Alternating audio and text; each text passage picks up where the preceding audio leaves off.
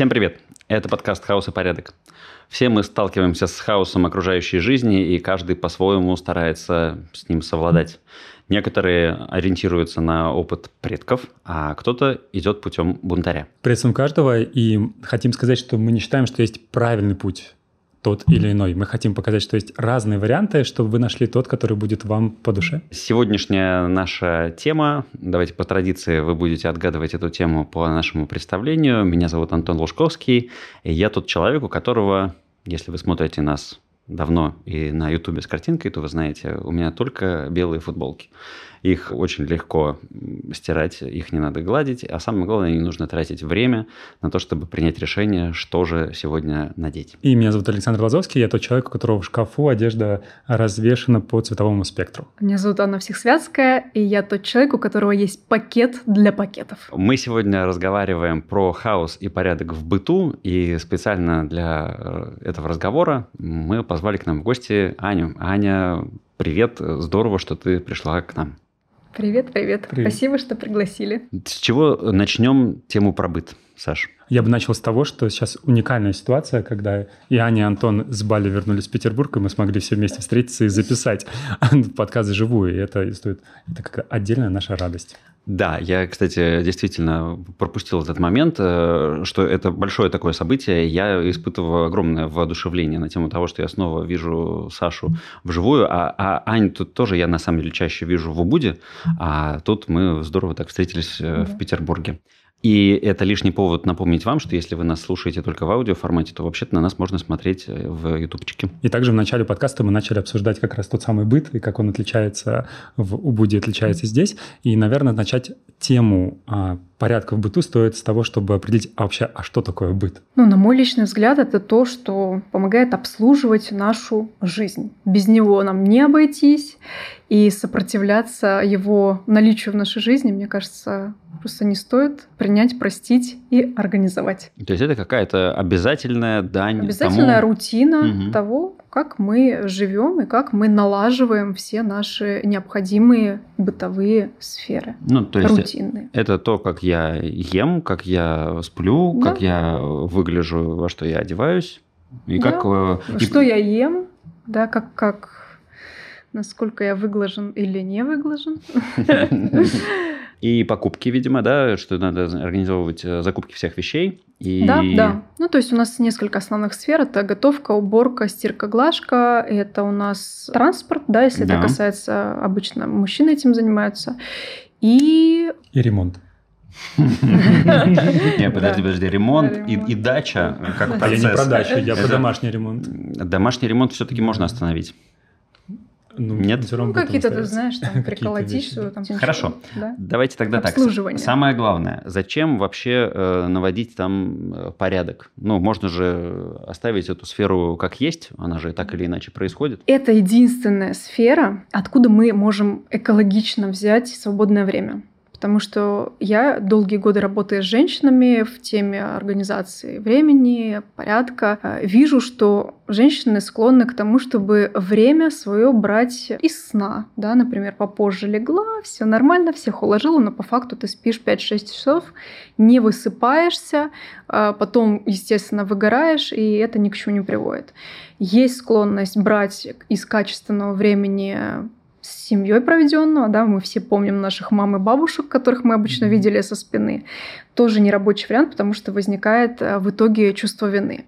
Ну и третье, это, конечно, особенно это касается удаленщиков, а мы сейчас все так или иначе стали удаленщиками после пандемии, это своровать у качественной работы, потому что работая дома очень сложно разграничить эти сферы, поэтому наладить быт, и взять оттуда хотя бы один час времени в день или 40 минут в зависимости от лайфстайла, уже у тебя там 2-3 часа свободных в неделю, которые ты дальше можешь вложить там в свое хобби, в свой новый бизнес, э, в общение с семьей, в просто время на себя, там, релакс и так далее. Я вспоминаю эту душераздирающую картину из фильма «Москва слезам не верит», когда она, главная героиня, ложится спать, а потом что-то вспоминает, явно вспоминает что-то про быт, что ей надо сделать, и переставляет, плача, будильник еще на полчаса пораньше. Да, да.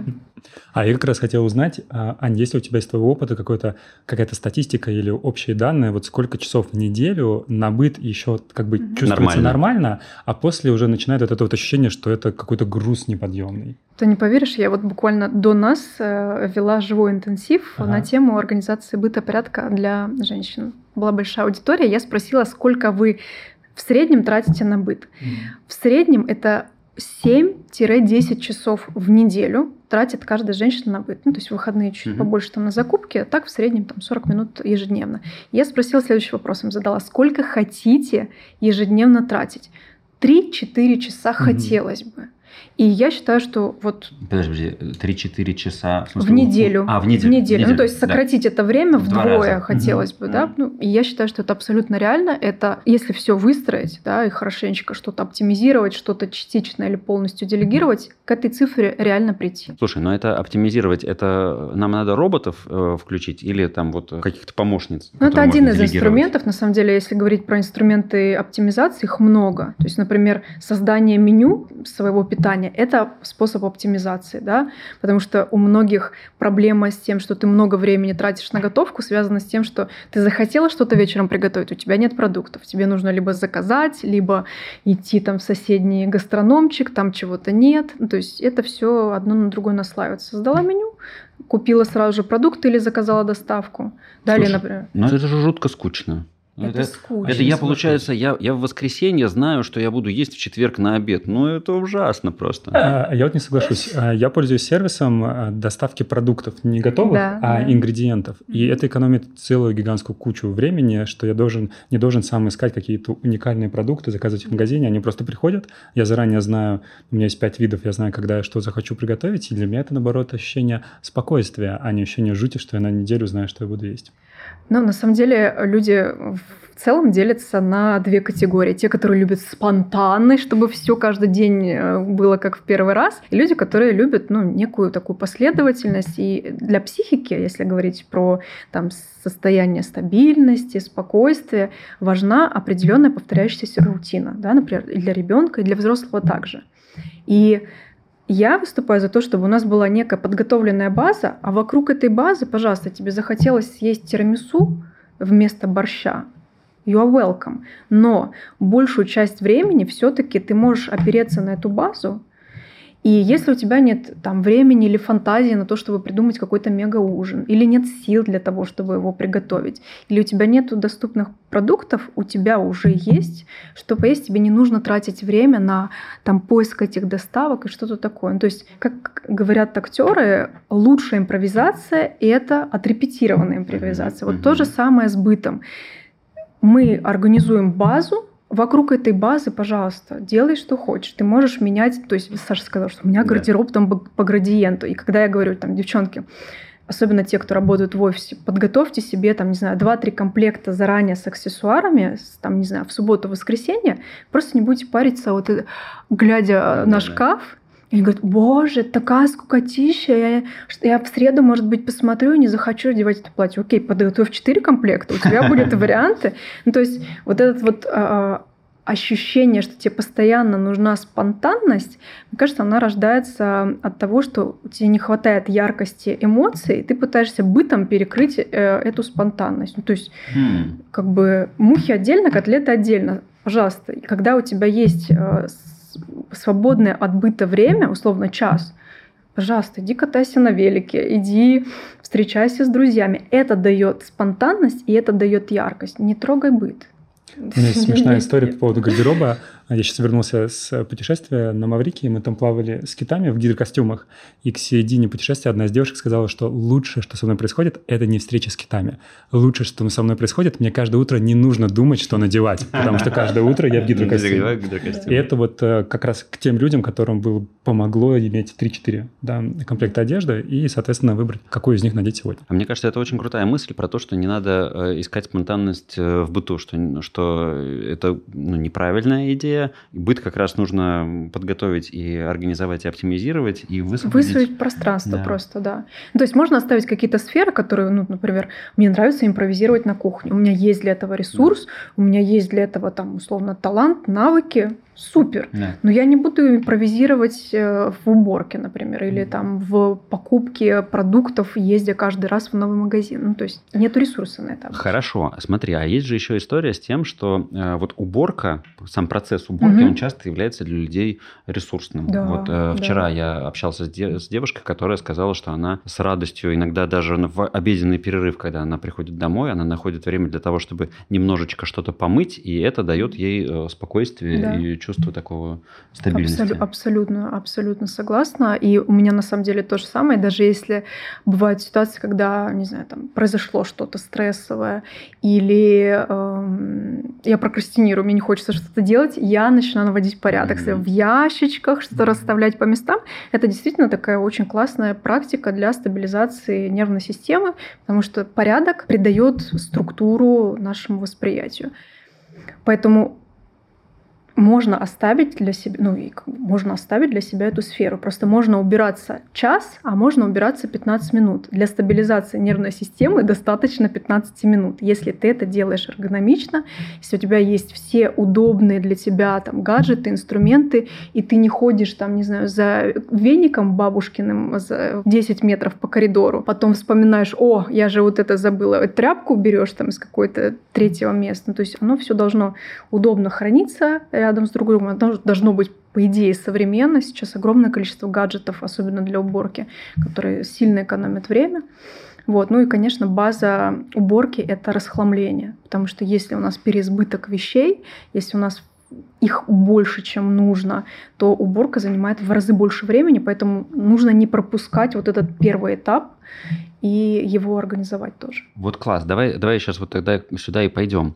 А с чего начать? Вот если, если у нас у слушателей вопрос, да, вот я хочу при, при, приобщиться к этому процессу. Я представляю себе такое ощущение, что вот от вида того пространства, которое нужно убрать, угу. ну ничего, кроме растерянности, не, не приходит. Я на самом деле сейчас вспомнил историю, когда я, был в каком-то младшем, младшем школьном возрасте и был отправлен родителями наводить порядок в комнате не знал, что делать, мне этого точно не хотелось делать. И у меня в гостях был друг, который э, дал мне очень дельный совет, который я использую до сих пор. Он говорит, все очень просто. Если ты вот на это вот смотришь, и оно кажется ужасом, непонятно mm-hmm. с чего подступиться, ты начинай просто с одного угла. Начинай yeah. вот разбирать вот этот угол. Если ты совсем не знаешь, что с этим делать, то скидывай это в середину, но вот так вот постепенно вот двигаясь по периметру, потом можно и центральную кучу тоже будет разобрать. Yeah. Вот с чего начинать расхламление? Просто делим слона, едим слона по кусочкам, да. Э, можно нарисовать прям, да, какую-то комнату, разделить ее на зоны. Да, вот у меня есть шкаф, у меня есть такие-то ящички, у меня есть, э, не знаю, там комод, и назовем это зона 1, зона 2, зона 3. И самое страшное место – это под кроватью то, что хранится. Я именно поэтому не люблю высокие кровати. У меня все кровати стоят э, чтобы на полу. Да, чтобы не... Потому что меня пугает сложить. вот это вот, э, да, я такой в японском стиле такие. Как-то у меня так появилось, у меня во всех, mm-hmm. где бы я ни жила, я везде стараюсь низкие кровати делать. Вот. Получается, там зона 1, зона 2, Берешь первую зону, она должна быть очень посильной. То есть, если ты вообще не фанат уборки, тебе вообще это все тошнит, не нравится, возьми ящичек. Один ящик желательно выбрать не самый сложный, да, где огромное количество разных предметов, какой-то вот который тебе кажется, что окей, ну то есть условно на 10-15 минут делов. И нам нужно просто на три категории разделить э, предметы что мне нравится, да, визуально, функционально соответствует э, моему там видению, что мне однозначно не нравится или перестало быть функциональным, то, что красиво и нравится, оставляем, то, что не функционально, некрасиво, убираем, отдаем, продаем. И промежуточная стадия, когда вроде бы либо как-то эмоционально меня это трогает, да, какое-то вот связано с прошлым или с каким-то человеком, либо вроде как дорого и много денег вложено, но не пользуюсь. Ну, то есть вот это вот промежуточное, его оставить, потом принять и решение. не нужно, но жалко. Да, ну и просто принять решение волевое, как бы либо я это продаю, либо я это отдаю. Ну, я, я обычно, как бы, если я понимаю, что я этой вещью не пользуюсь больше трех месяцев, я ее во вторую сторону отодвигаю, что я, скорее всего, не буду ей пользоваться, и просто найдутся люди, которым это нужнее. Подожди, Всё. а лыжи? Не, ну, э, есть сезонные вещи, mm. мы их а не касаемся. То есть сезонные okay. вещи, которые мы используем, условно, там раз в год, да, сноуборд, лыжи, там, не знаю, велик, естественно, они лежат на своем почетном балконе плавки, масочки, там раз в три года. К ним правило как раз трех лет применяется. Да. Если ты три года не пользуешься сезонными вещами, то, а, значит, можно Всё, уже. капец. Да. Ты на свалке вечно.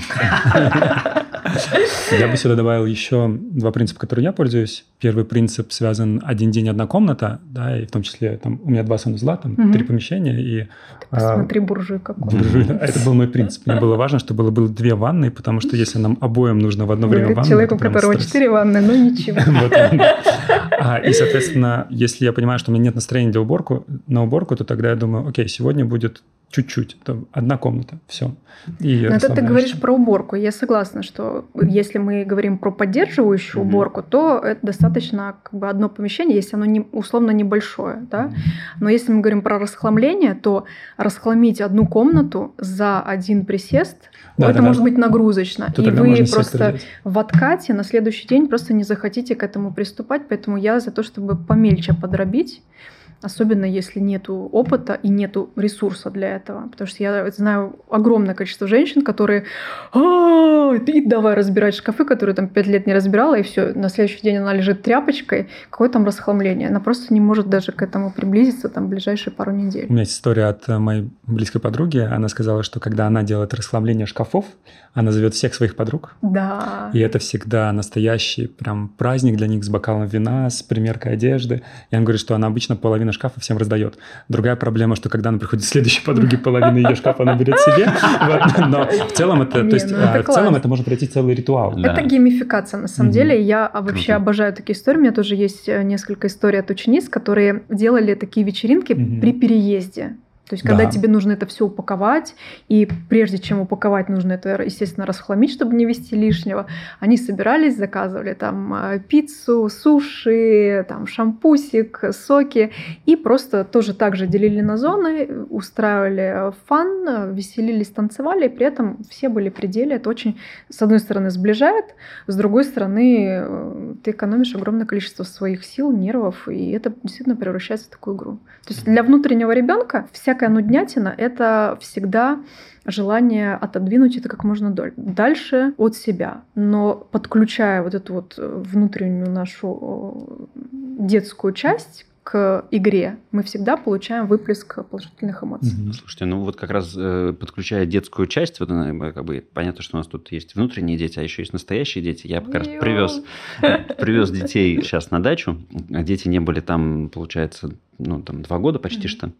И там интересно, то есть э, дочь моя, ей 12 лет, она отвоевала себе э, комнату, и она сейчас вот заехала в отдельную комнату и с, радость, с радостью стала ее обустраивать, э, вешать постеры пошлой Молли, раскладывать свои вещи и требовать, чтобы все другие вещи оттуда были вынуты. И мне просто с ней немножечко договариваться, чтобы какая-то часть моих вещей все-таки там осталась. Mm-hmm.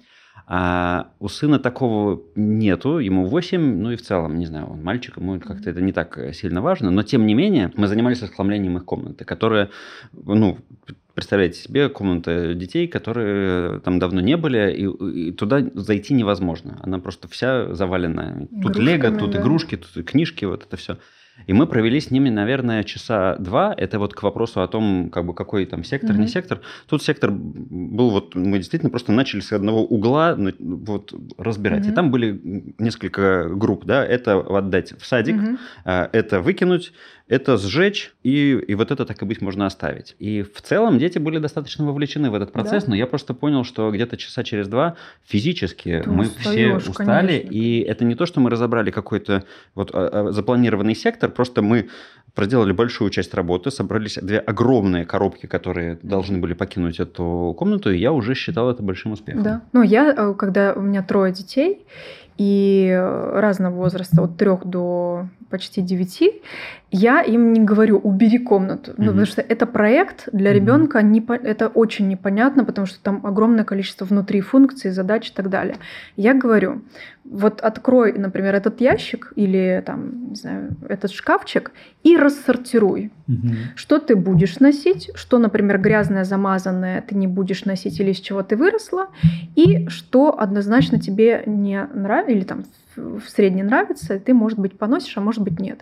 И вот это понятная задача для ребенка, например, там 7-8 лет, да, что, о, три кучки у тебя должно быть на выходе, все ясно. А вот эта вот уборка, нет, это вообще не рабочая история. Самое восхитительное на эту историю, на, на, на эту тему у меня история. Как-то раз сын был отправлен э, разложить свою одежду. Угу. Э, я не знаю, ему было лет 6 или 7. Я надеюсь, сейчас в Ютубе выложим эту фотографию. У него была такая этажерка, и он на ней на всех полочках аккуратненько разложил свои трусы. Они вот просто... Ну, для мужчины что главное? Да. Труселя, да. Подъем, под, одежда, по, Подъемная по для ребенка задача. По практически по спектру. Это, мы еще, это, мы, это мы еще его не спросили. Может, у, него э, трусы на вешалках тоже висят, знаешь? Не, не, они просто сложные. Ну, я надеюсь, в органайзере. Да, конечно, да, да, да, в отдельном, да, ну, просто ну, сложно. Органайзеры, это вот моя дочь очень любит органайзеры для карандашей, для всей канцелярии. Да. И у нее там есть такой подход, это любопытно, как, эм, как мне бабушка рассказывала, как э, цыгане действуют, да, они приходят, говорят, э, дай, дай соли не хватает к хлебу, потом, ой, слишком солено, надо побольше хлеба. Вот mm-hmm. у дочери такой же подход, она говорит, слушай, папа, у меня фломастеры не помещаются, нужны новые органайзеры. Она заказывает новый органайзер, потом говорит, слушай, а тут уже место есть лишнее, нужно новую канцелярию. Это такой бесконечный бесконечный процесс, но я бесконечно... Топора. Я также радуюсь, что в ней вот прямо есть эта страсть к тому, чтобы навести порядок на столе, чтобы там все вот четенько, аккуратненько лежало. Это классно. Так, это пока хорошая история. А если страсти нет? Mm. Если вдруг ты живешь в одном пространстве с человеком, который не готов э, к уборке, не готов к тому, чтобы был порядок, потому что в его картине мира вообще нет этой строчки, этой переменной, это необходимо. И носки улиточками разбрасываются. Улиточками, ты знаешь, что с ними уже что-то сделали, просто стоят. Стоят э, брошенные брюки посреди комнаты, да. мелочь по всем этажеркам. Ну, смотри, у меня есть только один вопрос. Я в какой-то момент в работе со своим психотерапевтом, мы пришли к теме личных границ, и я себе отбил комнату отдельную, и сказал, что, ребята, ладно, окей, я буду, я готов мириться с тем, что вот там на кухне, в гостиной, в ваших комнатах, там вот, ну, это невозможно, mm-hmm. все.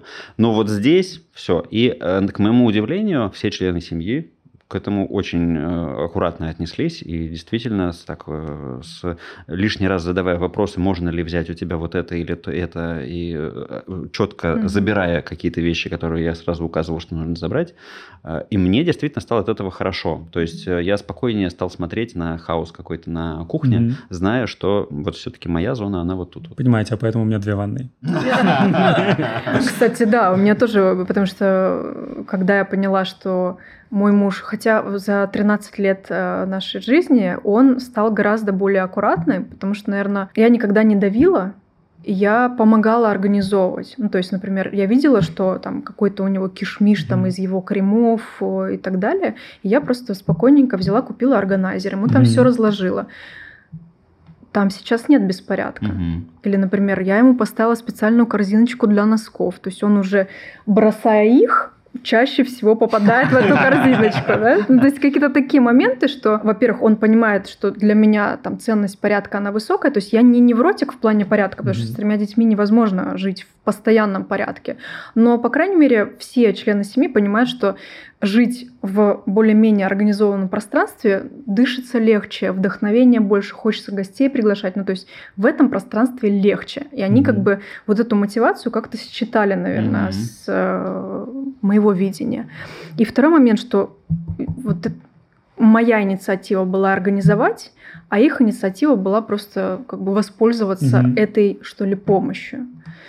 Вот мне кажется, в таком раскладе, что если кто-то э, в паре там, из партнеров более склонен к порядку, он не начинает выяснять отношения. Он делает посильную возможность, он показывает, как это работает, он выставляет границы, да, базовую договоренность. Мне на самом деле, мне честно кажется, что бытовые вопросы, да, и как мы ведем быт, кто как относится к порядку, это те вопросы, которые должны выясняться до вступления в серьезные отношения. Это так же, как деньги, так же, как дети. То есть давай договоримся на берегу.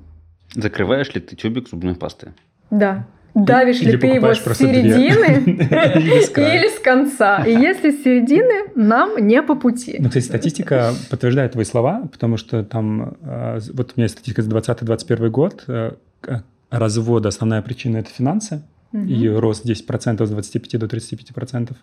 Вторая причина – это измена, и там 20%, и 10% – это бытовые причины, и рост два раза, с 5 до 10%. То есть, действительно, эти вещи стали важны, хорошо бы о них договариваться до, вот, и, и не думать, что ну, мы же так любим друг друга, этого достаточно, чтобы игнорировать да. Ну, то есть это же, да, совместная жизнь, которая, ну, от которой не уйдешь, и которой так или иначе ты столкнешься, если у вас разные э, Сложно это, это оценить. Можно же симулировать любовь к порядку. Как и все остальное, но в какой-то момент наступает... Э, звоночки. Звоночки будут сразу же. Но мне понравилась идея, кстати, про продолжение геймификации. Можно же не просто корзину поставить, можно еще баскетбольное кольцо приделать сверху, чтобы действительно можно было прямо забрасывать туда. Вот для твоего ребенка это будет идеально, мне кажется. Не, на самом деле я за то, чтобы не было никакого насилия в паре, и каждый занимается тем, что ему нравится. То есть мы как-то вот э, с Сережей договорились, что вот что ему мы нравится. Мы договорились, да. что ему нравится мыть посуду. Нет, нет, он на самом деле вообще не по этому делу. Он там, может быть, за всю нашу жизнь там одну, один раз мне яичницу приготовил и бутерброд. То есть он и я как бы я не настаиваю. Окей, не можешь э, делать, либо это делаю я, либо мы договариваемся, что мы это делегируем. То есть, в угу. принципе, если никто в паре не готов делать что-то, да, в какой-то сфере, или вообще ничего не готов делать по быту, окей, давай просто будем договариваться, как мы на это зарабатываем, и это все делегируем. Изи. Я расскажу пару своих идей сюда же. Одна из наших фишек, мы иногда говорим, давай позовем гостей, чтобы убраться.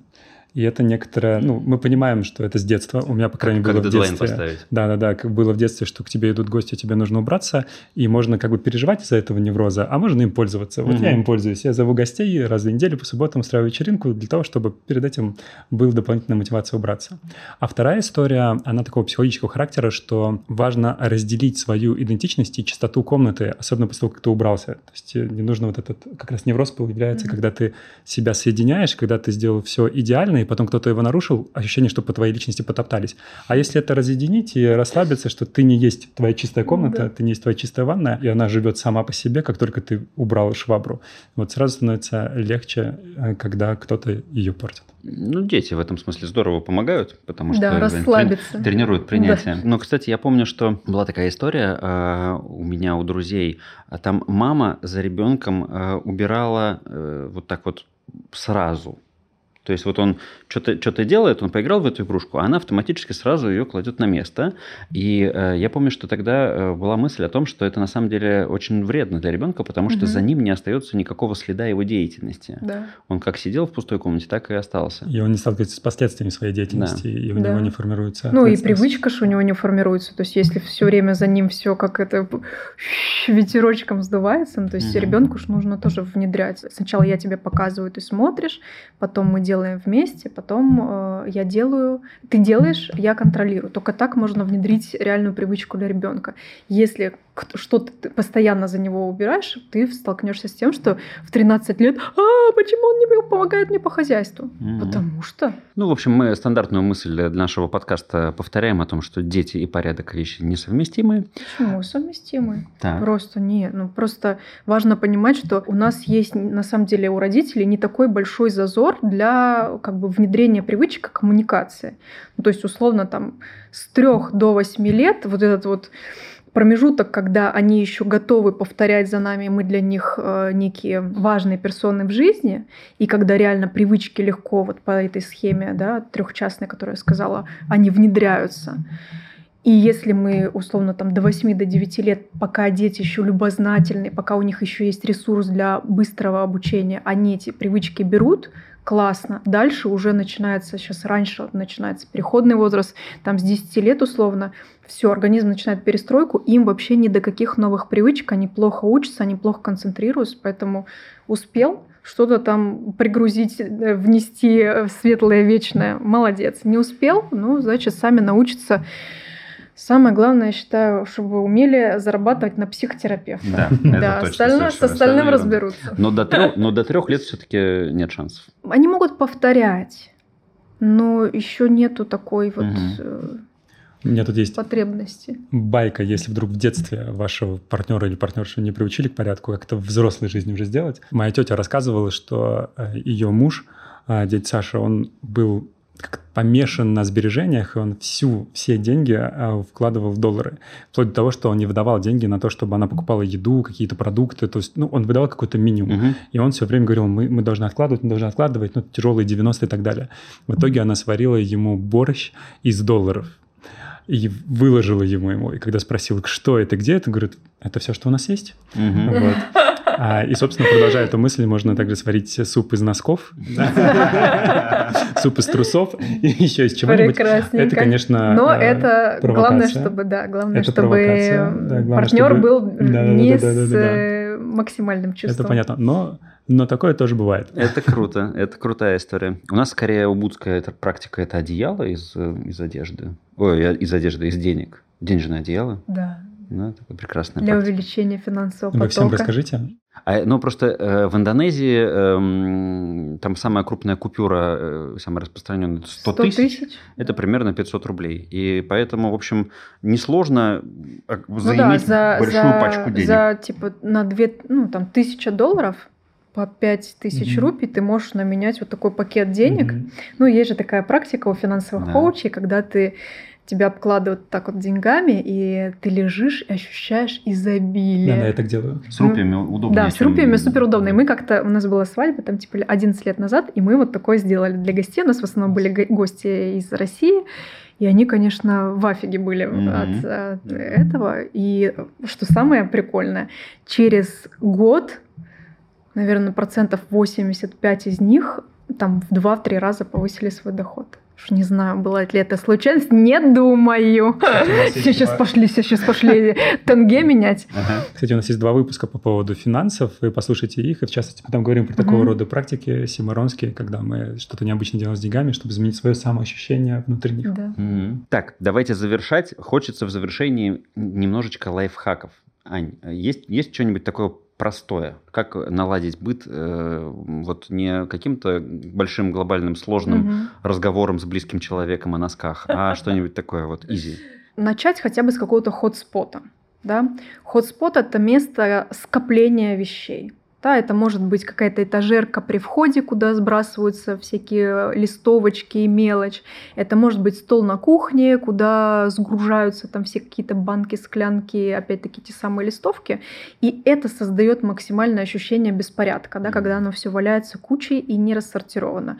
Мы просто, во-первых, обнаруживаем эти места, где не помечаем красным, да, ну, условно их обычно дома, какой-то стул, на который обычно сбрасывается все и вся. Ну, условно там 5 хотспотов. Выбираем один, да, максимально часто попадающийся на глаза. И думаем, как его организовать. Да? Поставить копилку для а, монеток, монеток поставить какую-то, не знаю, подстановочку под э, бумажки или, или мусорное ведро на это место. А, поставить какую-то шкатулочку для украшений, чтобы они там не комком лежали. Поставить стоящую вешалку для одежды, чтобы это не на стол сбрасывалось. Или убрать. Вот в моем случае, когда я поняла, что у меня ход-спот — это стул, стоящий в спальне, на который муж сбрасывает все всю свою одежду, я просто убрала его. Бросать, что, что бросать на пол он не стал, он так. начал доносить это до ванны и а. класть в корзину, да. То есть тоже как вариант э, организации хотспота что-то убрать откуда-то. Классно. Вот. Это как минимум такой один простой прием, который вот очень там за 5 буквально 7 минут э, уберет вот этот визуальный шум. Угу. Итак, мы идем по всем хотспотам и смотрим, ага, все супер. Потом запланировать себе расхламление какой-то одной небольшой зоны. Потом подумать, ага, а как я могу упростить, я не знаю, покупку продуктов? А как я могу упростить свою готовку? То есть задайте один простой вопрос. Могу ли я это делать проще и быстрее?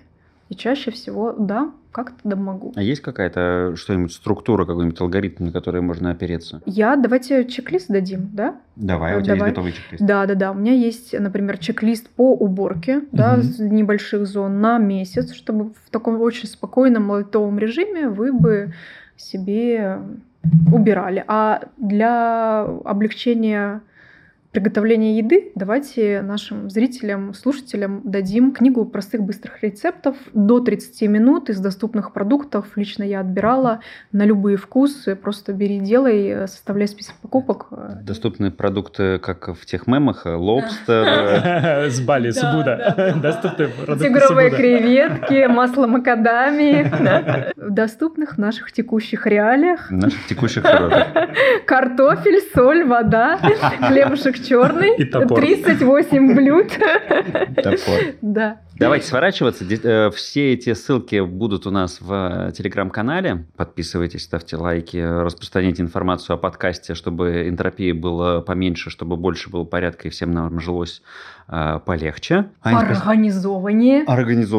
спасибо. Организование. Организование. с- строим все такое ро- этими, как это, клин, клином птицы летают, чтобы вот это косяком рыбы ходят, чтобы все было хорошо. Ань, спасибо тебе большое, что пришла к нам в гости. Спасибо огромное Спасибо, да. вам за эту беседу. Я получила большое удовольствие. Да прибудет с вами порядок. И пусть всегда остается место для хаоса.